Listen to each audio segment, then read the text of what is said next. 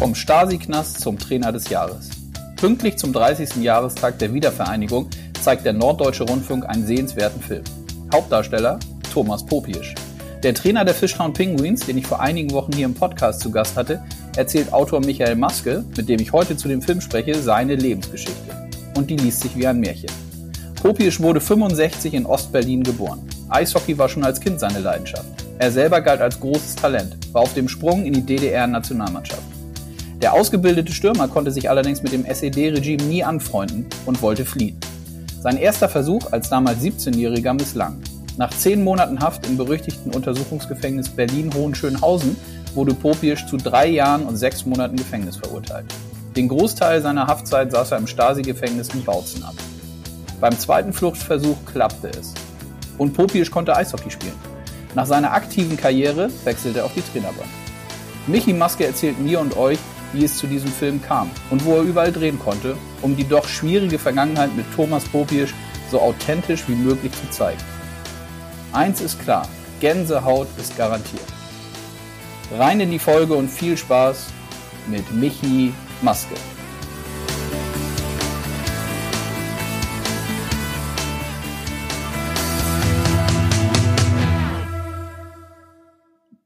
So, die rote Lampe ist an. Das heißt, es geht los. Ich freue mich auf den heutigen Podcast und auf meinen Gesprächspartner Michi Maske. Hallo Michi.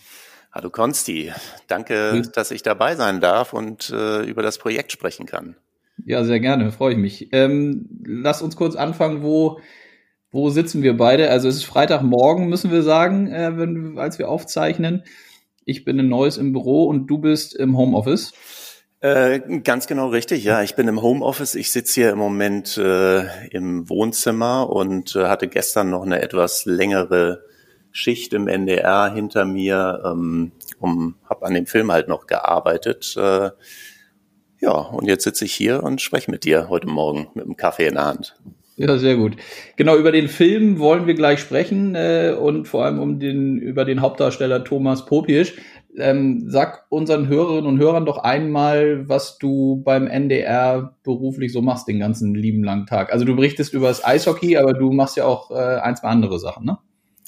Äh, ja, ganz genau. Eishockey ist äh, nicht äh, das Einzige, was ich mache natürlich. Ähm, ich bin Autor beim NDR in der Sportredaktion. Ähm, wir haben ja eine Regelsendung am Sonntagabend. Das ist der Sportclub. Das ist äh, quasi ja die Hauptsendung, für die ich Beiträge mache. Aber wir haben eben noch schöne andere Formate beim NDR, wie eben die Sportclub Story äh, das ist ein Halbstundenformat und äh, da können wir halt immer echt tolle Filme machen, wie zum Beispiel den, über den wir gleich sprechen werden. Ansonsten mhm. moderiere ich ein bisschen und äh, kommentiere halt auch Eishockey für die Telekom beziehungsweise für Magenta natürlich heißt es. Mhm. Das heißt, du bist auch, wenn wir bei uns bleiben beim Eishockey, du bist dann auch öfters mal im Spielbetrieb, äh, den wir alle so, so sehnsüchtig wieder erwarten, äh, bist du dann öfters in Bremerhaven auch, ne? Ja, genau. Ich bin quasi für die Nordvereine zugeteilt ähm, bei Magenta. Das ist äh, Bremerhaven, Wolfsburg und Berlin zählt auch noch mit dazu. Das sind also im Prinzip die drei Vereine, die ich, ähm, ja, wo ich häufiger in den Hallen bin äh, und in Bremerhaven äh, natürlich auch sehr regelmäßig. Mhm. Gut, dann lass uns doch mal einsteigen, was den, was den Film angeht, den du mit äh, Thomas Popisch gedreht hast, die letzten Tage und Wochen, glaube ich. Ähm, am Wochenende jährt sich ja die Wiedervereinigung zum 30. Mal mhm. und ihr habt äh, oder du hast den das zum Anlass genommen, eben äh, die besondere Geschichte von, von Thomas nochmal äh, zu erzählen. Erzähl uns doch mal am Anfang, wie es zu der grundsätzlichen Idee kam. Ja, die Idee, also ich sag mal, da muss ich dann, glaube ich, wirklich tatsächlich ganz weit vorne anfangen. Und zwar als äh, Thomas Popisch 2016 in Bremerhaven ja angefangen hat, ähm, da informiert man sich natürlich auch über die Menschen. Ich kannte ihn vorher nicht, äh, muss ich ganz ehrlich sagen. Und ähm, habe dann natürlich über seine Geschichte auch erfahren. Und wir hatten ihn auch mal im Sportclub äh, zu Beginn seiner Zeit in Bremerhaven und haben auch über diese Geschichte mit ihm im Studio damals gesprochen. Ich habe einen kleinen Film dazu gemacht, der war dann relativ kurz. Äh, da haben wir das halt mal kurz angedeutet. So, also das ist so die Entstehung im Prinzip. Und ähm, gut, dann haben wir eben dieses Format, über das ich eben gesprochen habe, so ein Halbstundenformat. Und dann war natürlich Anlass, äh, dass äh, ja der 30. Jahrestag der Wiedervereinigung.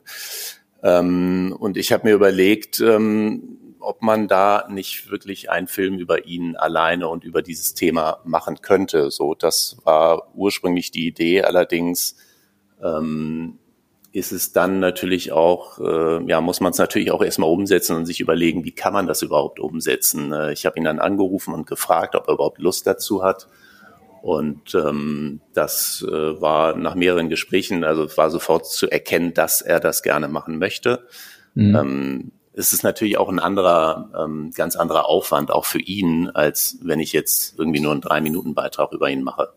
Ja. Ähm, es bedeutet für ihn natürlich auch, sich mehr Zeit zu nehmen und ähm, die hat er jetzt natürlich leider, sage ich mal, wegen ja. Corona und der Pause. Und äh, für mich ging es dann natürlich auch darum, wie setze ich das dann wirklich um, was mache ich mit ihm, ähm, denn die Schwierigkeit an der ganzen Geschichte war natürlich, dass es überhaupt gar kein Archivmaterial über ihn gibt.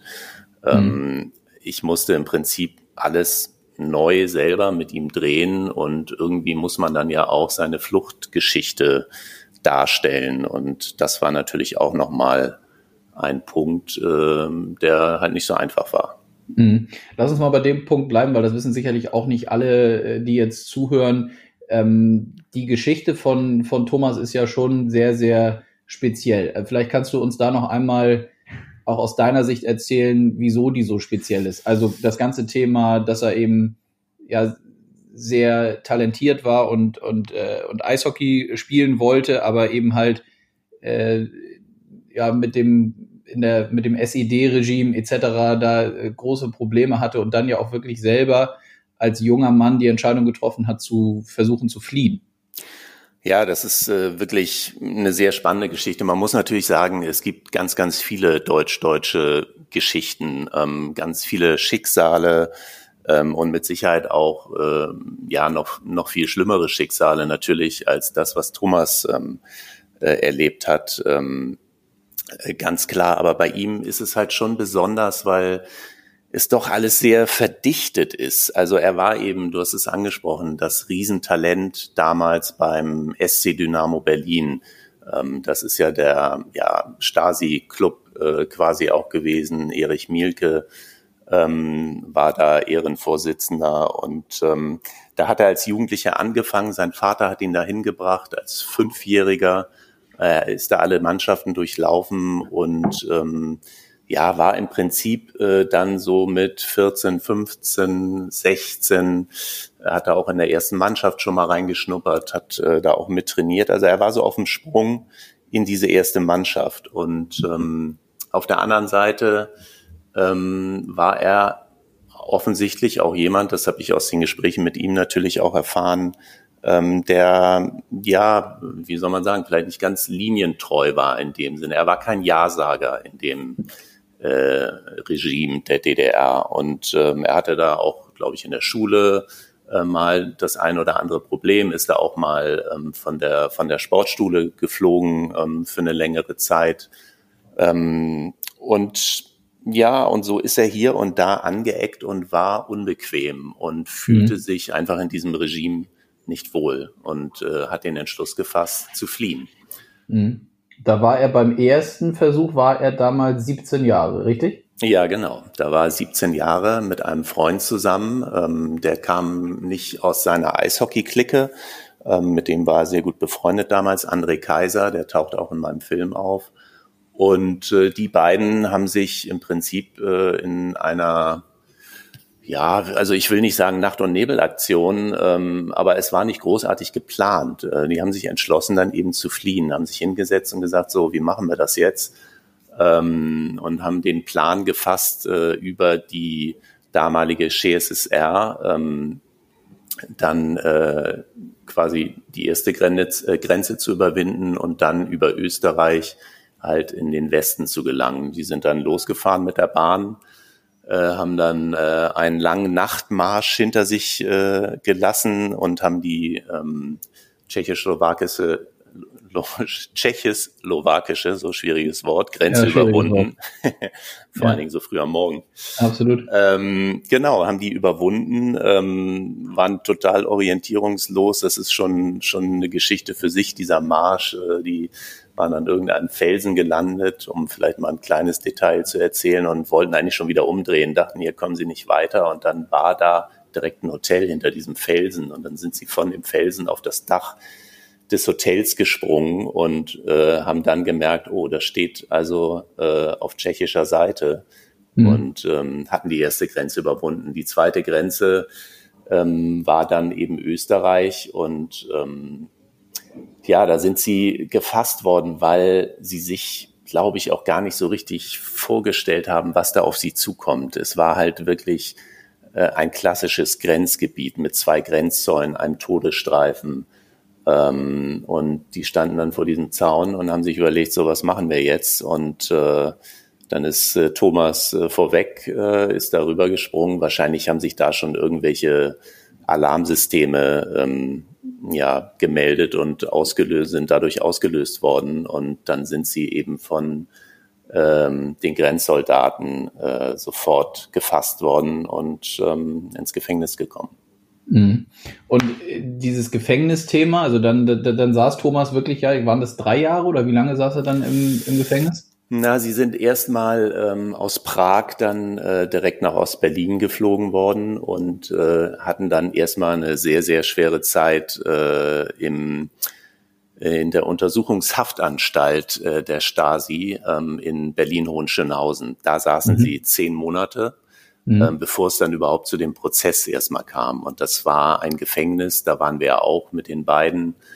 Ähm, ich habe das zum ersten Mal gesehen. Ähm, das ist ja mitten in Berlin und damals, man kann sich das gar nicht vorstellen, ähm, kannte keiner dieses Gefängnis. Keiner wusste, dass es diese Haftanstalt da gibt. Das war quasi ein äh, unsichtbarer Fleck auf der Landkarte. Ähm, obwohl es mitten in Berlin ist. Es war, ja, es war mitten in Berlin. Die Stasi hat das komplett abgeriegelt drumherum. Das sieht man jetzt auch immer noch. Da stehen viele Einzelhäuser. Da wohnten halt nur ähm, Stasi-Angestellte. Und mhm. ähm, es gab überhaupt keine Möglichkeit äh, für normale Bürger da ranzukommen.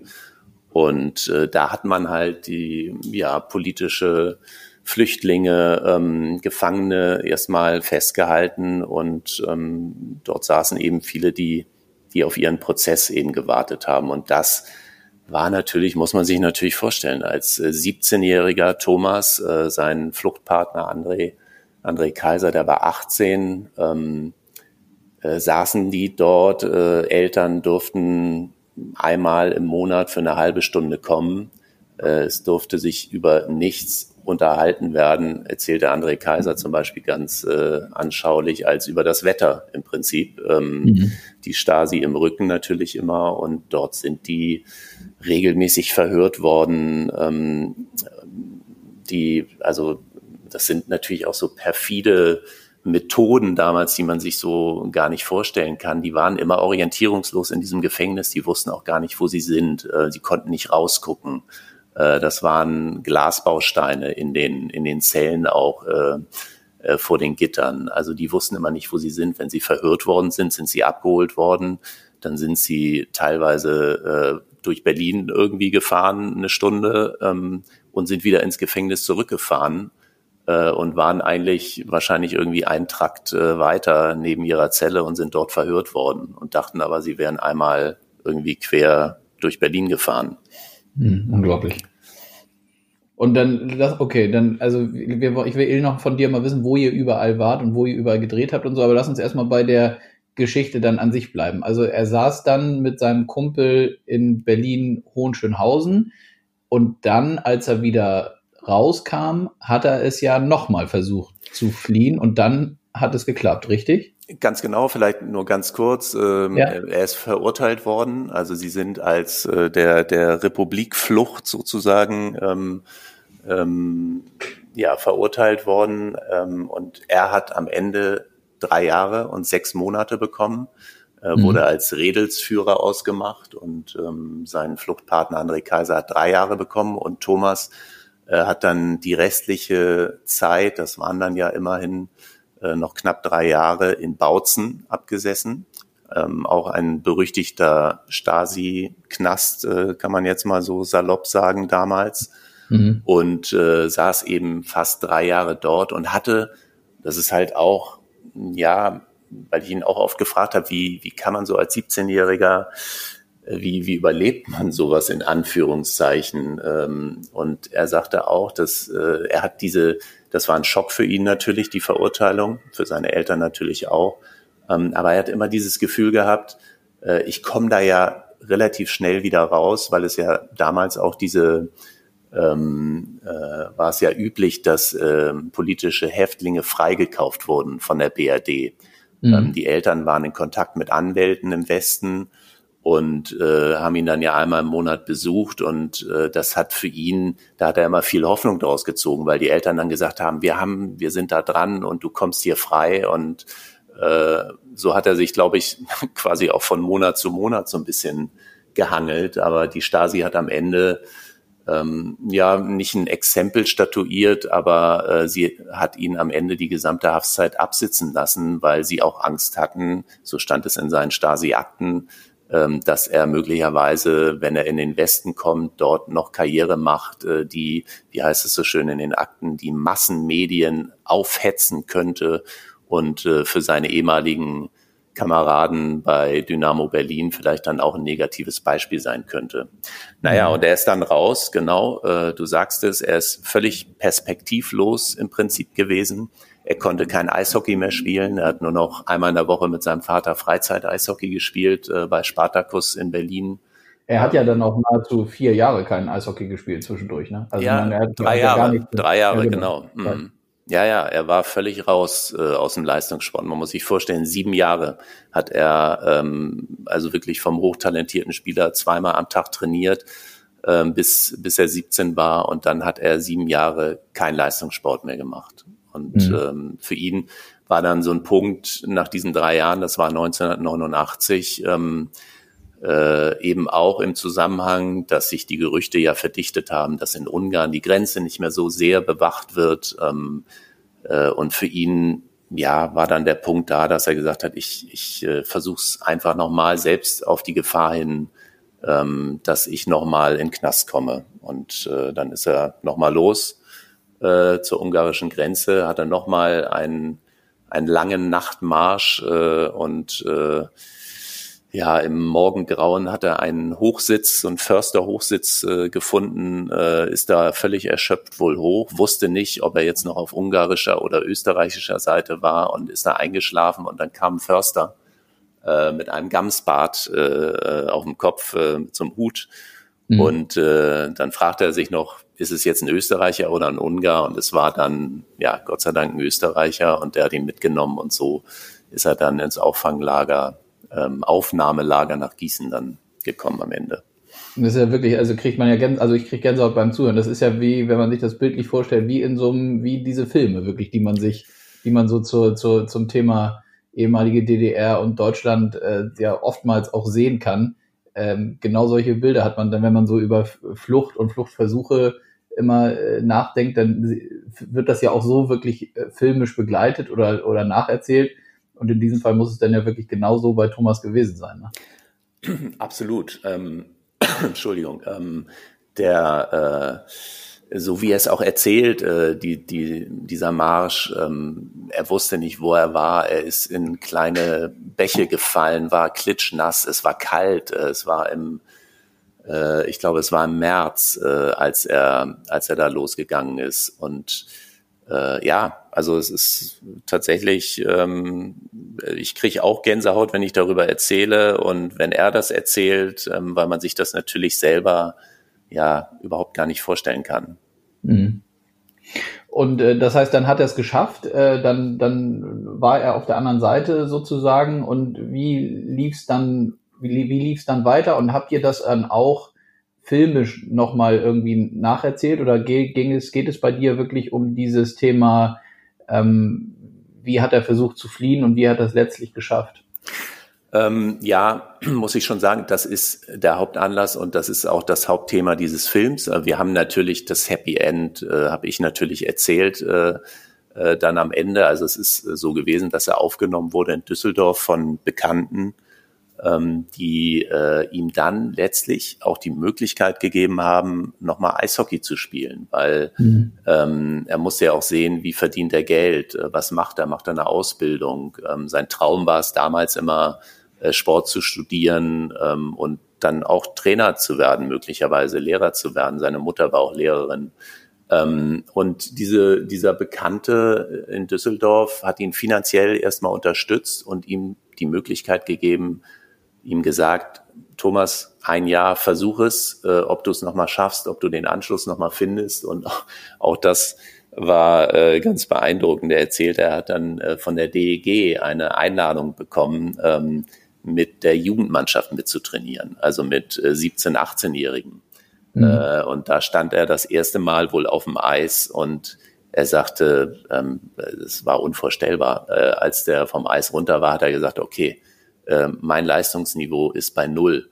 Äh, ich ja. äh, höre auf, Feierabend, ich mache Schluss. Und äh, aber das ja, zeichnet sicherlich auch ihn und seinen Charakter wieder aus. Er ist da dran geblieben. Er hat dann mit eigenen Trainingsplänen, die er sich selber gemacht hat, äh, so mit Vorbild von, von damals eben, ähm, von Dynamo, hat er sich rangekämpft und ähm, hat dann tatsächlich den Sprung ja geschafft über Duisburg. Dort hat er seinen ersten Profivertrag unterschrieben äh, für ihn sagt er auch nochmal ein ganz, ganz besonderes Gefühl damals, äh, dass ihn jemand fragt, ob er in seiner Mannschaft spielen will, sagt er, dass äh, ihn jemand braucht in einer Eishockeymannschaft und dass er damit noch Geld verdient. Meint er, das wäre ein ähm, ja unvorstellbarer oder ein, ein ganz tolles Ereignis für ihn gewesen. Und ähm, ja, und so hat er dann noch seine Karriere gemacht. Ich meine, er hat äh, ja noch in der Bundesliga damals gespielt, in der DEL, ähm, hat äh, in der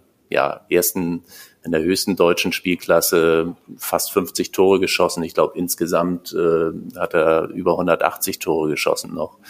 Und mhm. ähm, ja, und dann hat er seine Trainerkarriere eingeschlagen. Ich sag mal so, seine erste richtige große Station dann bei ähm, bei den Lausitzer äh, Füchsen dann in Weißwasser. In Dresden war dann ja, ich glaube, acht oder neun Jahre. Hat da ja auch schon eine Mannschaft äh, trainiert, die finanziell nicht rosig gebettet war. Und ähm, hat es dort eben auch mit sehr kleinen Mitteln immer wieder geschafft, äh, ja, dass Dresden da oben mitgespielt hat. Und dann kam schließlich das Angebot aus Bremerhaven. Ja, wo er ja auch einen exzellenten Job macht, das muss man ja ganz klar mal ganz klar mal so sagen. Ich hatte ihn ja auch zu Gast hier vor ein paar Wochen im Podcast, ist ja auch wirklich ein, ein sehr, sehr angenehmer, so in sich selbst ruhender Mensch, habe ich das Gefühl. Ich habe jetzt noch, noch nicht persönlich so oft mit ihm, also von, von Angesicht zu Angesicht gesprochen, aber es war sehr, sehr, ja, war ein sehr freundliches, gutes Gespräch. Da habe ich mich auch, wir haben gar nicht so sehr über seine Gesch persönliche Geschichte gesprochen, ähm, weil ich mich auch so ein bisschen mehr auf dieses sportliche Thema fokussiert habe und wie es so ist, in Bremerhaven zu sein als Trainer etc. Aber ich hatte, und natürlich haben wir mal kurz das ein bisschen gestreift, ich habe das Gefühl gehabt, dass er trotz dieser ja unvorstellbaren Schwierigkeiten damals und was das so mit einem selber auch machen kann, dass er ja trotzdem ganz ruhig und sachlich darüber sprechen kann. Ne? Wie war denn das? Lass uns mal auf den Punkt kommen, du hast ja, du hast erzählt, dass es irgendwie, du hast mit ihm angefangen zu telefonieren, hast ihm die Idee vorgestellt. Wie war das so in den Tagen, als ihr diesen Film gemacht habt? Wie hat er sich so dir gegenüber präsentiert? Wie ist dein Gefühl?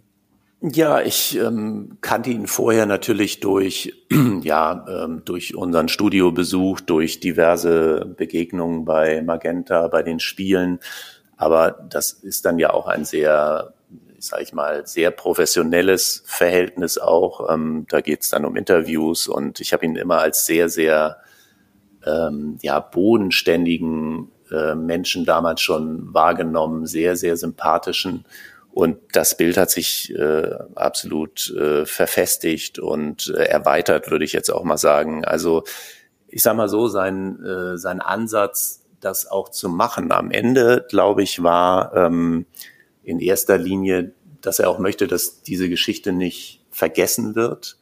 Mhm. Ähm, dass ähm, er sagt ja auch ganz klar, es, es war auch nicht alles schlecht, was früher in der DDR war. Und er will das auch alles nicht schlecht machen. Für ihn war dieses System kein System, in dem er gerne leben wollte, sozusagen. Das ist äh, natürlich ganz deutlich geworden dann auch vor seiner zweiten Flucht 1989. Also da war er ja im Prinzip, ja, ich sag mal, wie so ein Ausgestoßener des Systems, aber ohne dem System so wirklich entkommen zu können. Ähm, und ich glaube, ähm, ja, er sagt, es war nicht alles schlecht in der DDR, aber ähm, er möchte eben auch nicht, dass es alles so ein bisschen im Nachhinein verherrlicht wird, diese Ostalgie, sage ich jetzt mal, mhm. ähm, äh, die man dann ja hier und da auch immer findet. Es war halt so, da zitiere ich ihn jetzt mal äh, wörtlich, äh, ein Unrechtsstaat. Ähm, das waren seine Worte. Mhm. Ähm, und äh, ja, und wir sind uns natürlich näher gekommen. In Bautzen haben wir das, äh, den ersten Drehtag gehabt, also haben im Prinzip ja so ein bisschen in der Mitte angefangen äh, von seiner Geschichte. Und ähm, das äh, war natürlich, ähm, ich glaube, er hat auch gemerkt äh, nach diesem Dreh, dass es natürlich auch ein bisschen was anderes ist, äh, als wenn ähm, ich jetzt oder es wurden ja schon, der MDR hat mal einen Film über ihn gemacht, der war vier Minuten lang, glaube ich, vier, fünf Minuten, da ging es auch um seine Flucht. Ähm, aber es ist natürlich nochmal eine andere Nummer, einen 30-Minuten-Film zu machen, mhm, weil absolut. das natürlich viel tiefer geht. Und ich glaube, das hat er auch in den, in den Interviews, die wir da in Bautzen auch gemacht haben, gemerkt und so klar sind wir uns auf einer menschlichen Ebene natürlich auch näher gekommen. Ich habe viel mehr von seiner Geschichte erfahren, ähm, wie er darüber denkt und ähm, ja, also das äh, war schon äh, auf jeden Fall beeindruckend und ähm, was war denn so, dass wenn du gerade sagst, ich habe auch, man kann ja über Social Media bei dir ähm, die letzten Tage schon das ein oder andere Foto mal sehen. Ich glaube, ein Foto ist auch entstanden, entweder in Bautzen oder in Berlin-Hohenschönhausen, wo ihr in so einem ehemaligen Gefängnis dann wirklich in so einer Zelle sitzt und, und gedreht habt und wohl Interviews gemacht habt. Erzähl doch mal, wo wart ihr überall? Also an welchen Plätzen habt ihr gedreht für den Film? Ja, wir waren, wie gesagt, zuerst äh, in Bautzen. Ähm, das war ja daneben seine Zeit, wo er seine Haftstrafe, den größten Teil seiner Haftstrafe absitzen musste. Mhm. Ähm, dort haben wir äh, ja im Prinzip anderthalb Tage ähm, äh, gedreht und ähm, dann haben wir, da war ich mit ihm alleine und dann haben wir zwei, gute zwei Tage in Berlin gedreht. Ähm, das fing an, dass wir am alten Wellblechpalast waren, im Sportforum äh, in, in Ostberlin eben damals, äh, wo er als Jugendlicher bei Dynamo Berlin ja im Prinzip äh, seine gesamte Jugend verbracht hat, ähm, außer dass er zwischendurch zur Schule mal gegangen ist. Ähm, dort haben wir gedreht, dort äh, haben wir dann auch den ehemaligen äh, Dynamo-Trainer und Nationaltrainer der DDR, Joachim Ziesche, ähm, getroffen. Dem äh, hatte ich äh, sozusagen eingeladen. Das ist vielleicht auch eine ganz äh, ja, insofern besondere Geschichte. Ähm, ich habe Thomas davon erst gar nichts erzählt. Ähm, ich wollte das auch so ein bisschen ja, so, so eine Überraschungsbegegnung vielleicht auch werden lassen, dann dort am Wellblechpalast. Mhm. Und äh, habe tatsächlich die letzte Nacht, äh, als ich in Berlin dann auch war und am nächsten Morgen wollten wir drehen, hatte ich dann auf einmal ein komisches Gefühl auch gehabt, weil ich dachte, Mensch, wie ist das? Äh, wie, wie lange haben die sich wahrscheinlich nicht gesehen? Ähm, äh, wie reagiert Thomas auch darauf? Weil, das muss man ja auch klar sagen, äh, Joachim Ziesche, ähm, das ist der bekannteste, erfolgreichste Eishockeyspieler in der DDR damals gewesen. Mhm. Ähm, 20 Jahre Nationaltrainer auch, der war, war ja auch bei den Eisbären noch ähm, äh, kurzzeitig auch Trainer. Ähm, ja, das, der war natürlich Stasi-nah, ich sag mal, äh, systemtreu sozusagen. Ja. Ähm, ja. Äh, aber auch da muss ich sagen, Thomas ist da äh, so entspannt, äh, hat sich fast schon so ein bisschen totgelacht, als ich ihm von, von, mein, von meiner in Anführungszeichen schlaflosen Nacht erzählt habe. Hattest du, hattest du das vorher aufgelöst oder hast du es dann letztlich, also wolltet ihr das, wolltest du so machen, dass du ihm das nicht erzählst und dass ihr euch dann an einem Punkt trefft und dann quasi auch schon die Kamera drauf gehalten hättet? Also dass das quasi dann nicht vor, dass sie sich nicht vorher getroffen hätten, bevor die Kamera angewiesen wäre, oder wie war es genau? Ja, genau. Ich wollte es so ein bisschen als Überraschung machen, aber ich habe es ihm dann vorher gesagt. Also okay. Also wir haben, mhm. äh, wir waren, waren am Wellblechpalast. Ich hatte den Joachim Ziesche zu einer Zeit dort hinbestellt sozusagen und äh, ja, ich habe Thomas dann ganz kurz äh, vorher oder ich habe ihn dann darüber informiert, wir haben darüber gesprochen und äh, es war halt überhaupt gar kein Problem und äh, ja, und es war trotzdem eine sehr besondere Begegnung, muss man sagen. Wir haben die Kamera laufen lassen in dem Moment, wo sich die beiden auch zum ersten Mal gesehen haben.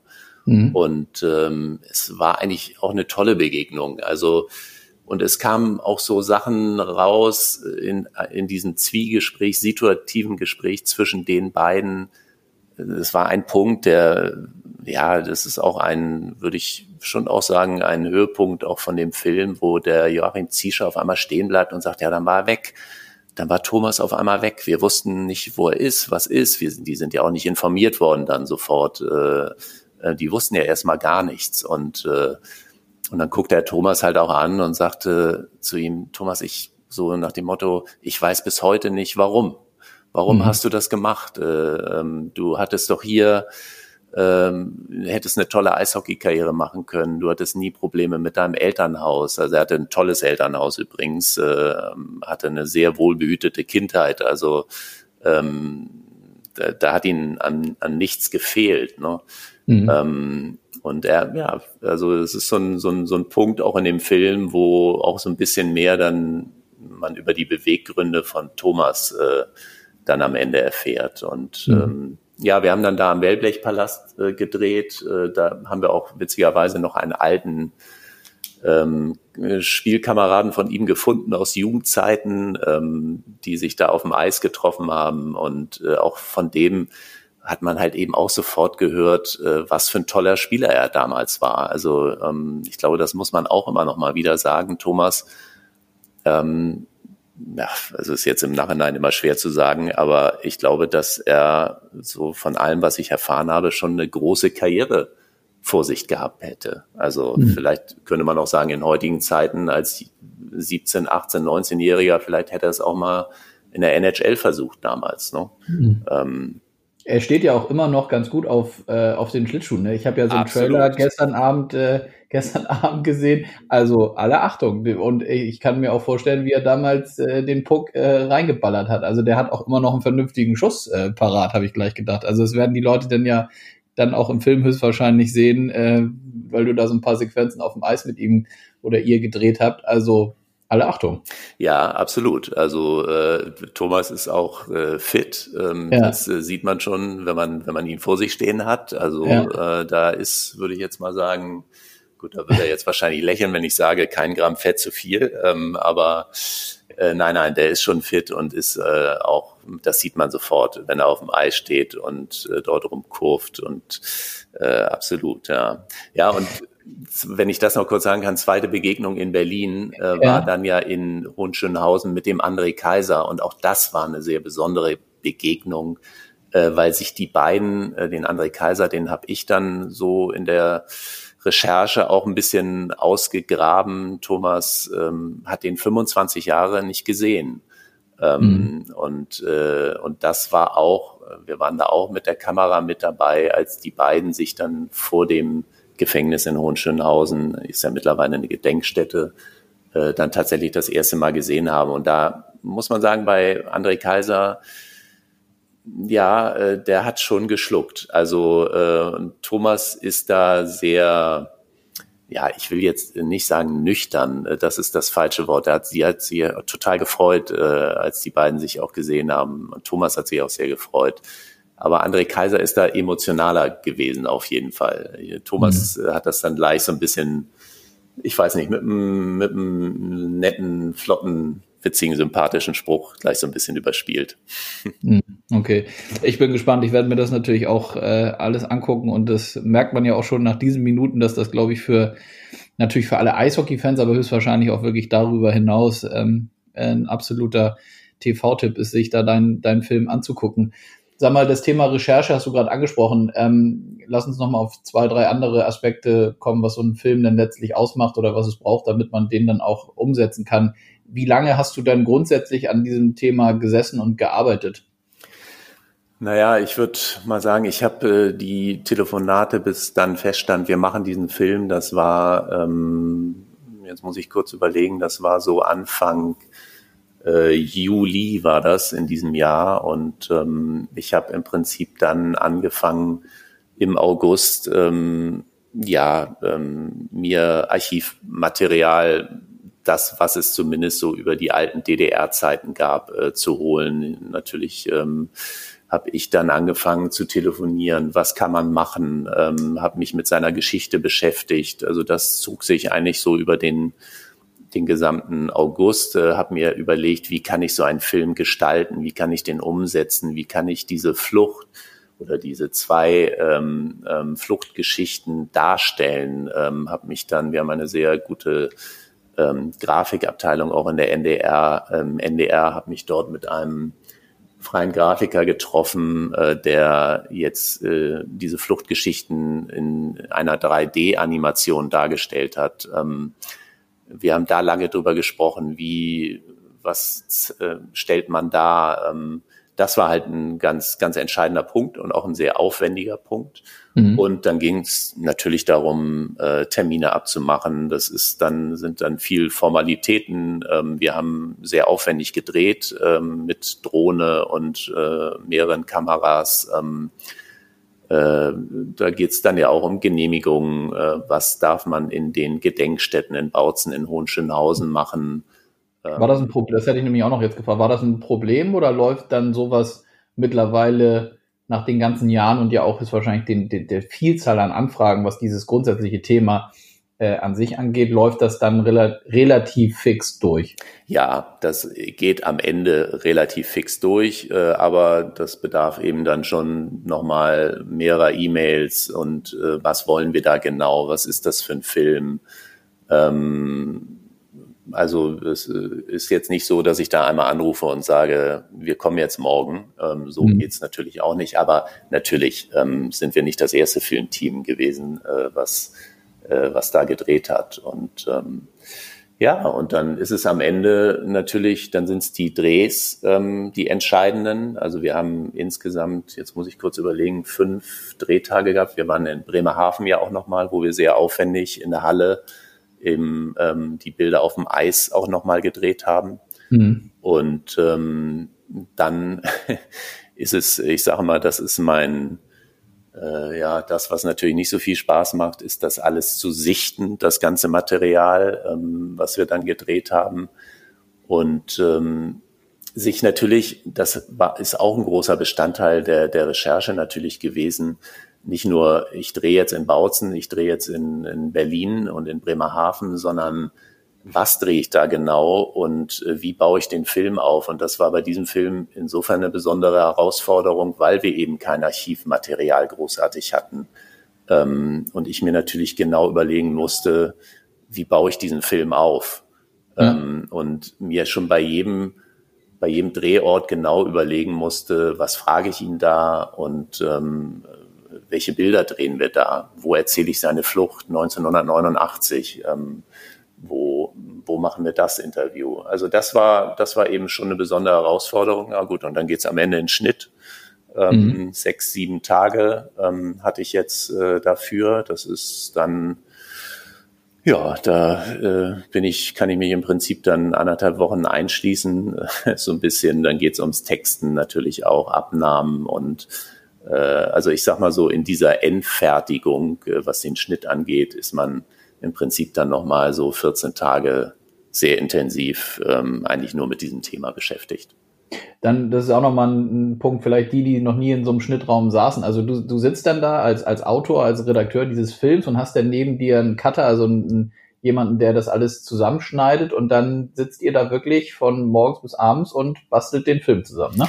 Ja, genau, genau. Ich ja. habe äh, eine sehr gute Cutterin gehabt. Ähm, Oder eine Cutterin, ja. Genau, okay. und ähm, ja, genau. Ich komme mit meiner Idee und ein, ein sehr guter Cutter, sehr gute Cutterin zeichnet sich natürlich auch dadurch aus, dass sie jetzt nicht nur das macht, was ich sage, äh, ähm, und ich, sondern auch eigene Ideen einfach hat und äh, mhm äh, dann auch gestalterisch natürlich sowieso äh, ist sie diejenige, die ähm, ja, die da den Hut auf hat, äh, sozusagen. Aber wenn auch inhaltlich ähm, Ideen kommen, man da natürlich auch so eine, so eine Rückmeldung hat als Autor. Das ist auch ganz wichtig. Also, keine Ahnung, du hörst dir als Autor zehnmal einen O-Ton an und sagst, das ist ein ganz toller O-Ton, der muss unbedingt rein. Und dann hört ein anderer, eben ein Zuschauer, muss man dann ja sozusagen sagen, zum ersten Mal vielleicht diesen O-Ton und sagt, den verstehe ich gar nicht. Mhm. Ähm, und äh, äh, dann tut man sich als Autor manchmal schwer, weil man an solchen Sachen dann hängt. Aber ähm, es bringt ja auch nichts, sowas im Film zu haben, wenn das kein Mensch versteht. Mhm, absolut. Und sag mal, was mich auch noch interessiert, ist, denn musstest du deinen Arbeitgeber irgendwie davon großartig überzeugen oder war das auch ein Thema, was relativ fix durch war? Das war, muss man tatsächlich sagen, glaube ich, am Ende ähm, relativ fix durch. Ähm, mhm. Wir haben so ein, eine Taskforce oder wie man das auch immer nennt oder eine, eine Gruppe für diese Sendung. Ähm, da, die machen Pitch sozusagen und ähm, ich, äh, jeder reicht da seine Ideen ein und dann wird das von Redakteuren vorgestellt, das Thema. Und dann sitzen da eben drei, vier Leute ähm, bei uns aus der Redaktion und die stimmen dann ab, entscheiden darüber, ähm, welcher Film dann bei uns in die, in die Serie kommt. Und äh, ich weiß jetzt nicht, ob der einstimmig äh, durchging, äh, aber ähm, ich sag mal auch gerade zu dem Thema 30 Jahre Wiedervereinigung Klar. und dieser besonderen Geschichte am Ende, ähm, ja, ist der durchgegangen. Ich hoffe übrigens, weil du das vorhin auch angesprochen hattest, Konsti, ähm, äh, wie haben wir seine Karriere danach noch begleitet? Ich hoffe, dass wirklich die eingefleischten Eishockey-Fans dann auch nicht zu sehr enttäuscht sind, äh, dass in diesem Film natürlich relativ wenig Eishockey zu sehen ist. Äh, ja. Es, es geht um seine Geschichte und hinten raus geht es natürlich auch dann nochmal kurz darum, was er in seiner ähm, ja, Trainer- und Spielerkarriere dann wirklich erreicht hat. Aber das ist wirklich äh, das Happy End sozusagen hinten nochmal dran. Ja gut, die sportliche Komponente musst du dann mit ihm nochmal machen, wenn Bremerhaven vielleicht irgend, irgendwann mal eines Absolut. Tages irgend, irgendwas holt mit ihm an der, an der, an der Bande.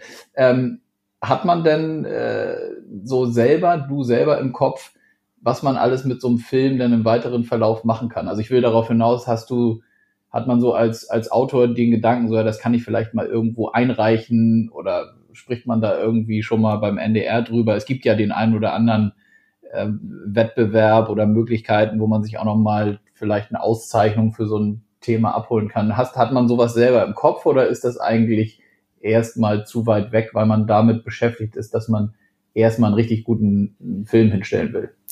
Ja, also äh, das äh, kann ich wirklich so von mir ganz ehrlich sagen. Also wenn ich so eine Idee habe, jetzt so einen Film zu machen, habe ich sowas überhaupt gar nicht im Kopf. Also ich bin ehrlich gesagt, auch was das angeht, fast schon so ein bisschen nachlässig, äh, weil es gibt, wie du ja eben auch richtig sagst, viele Möglichkeiten, solche Filme einzureichen.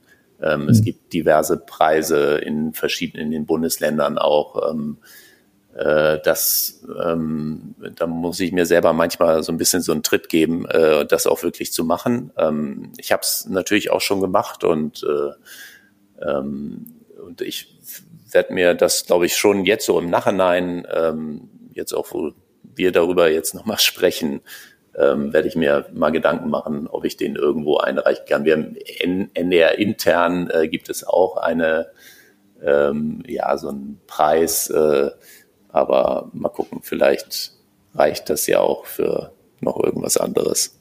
ja, wäre ja nicht so schlecht. Dann ähm, lass uns zum Abschluss natürlich das Wichtigste, damit die Leute das auch äh, nicht verpassen, nochmal drüber sprechen, wo und wann es den zu sehen gibt. Also jetzt, wie gesagt, heute ist Freitag, jetzt am an diesem Sonntag, sonntagsabends läuft äh, der Film relativ spät bei euch im NDR, richtig? Ja, ganz, ganz genau. Noch gibt es ja Fernsehen ähm, ja. und da, da wird er dann laufen. Das ist am, am 4. Oktober, am Sonntag äh, um 23.35 Uhr. Eine leider sehr, sehr späte Sendezeit, die wir da haben.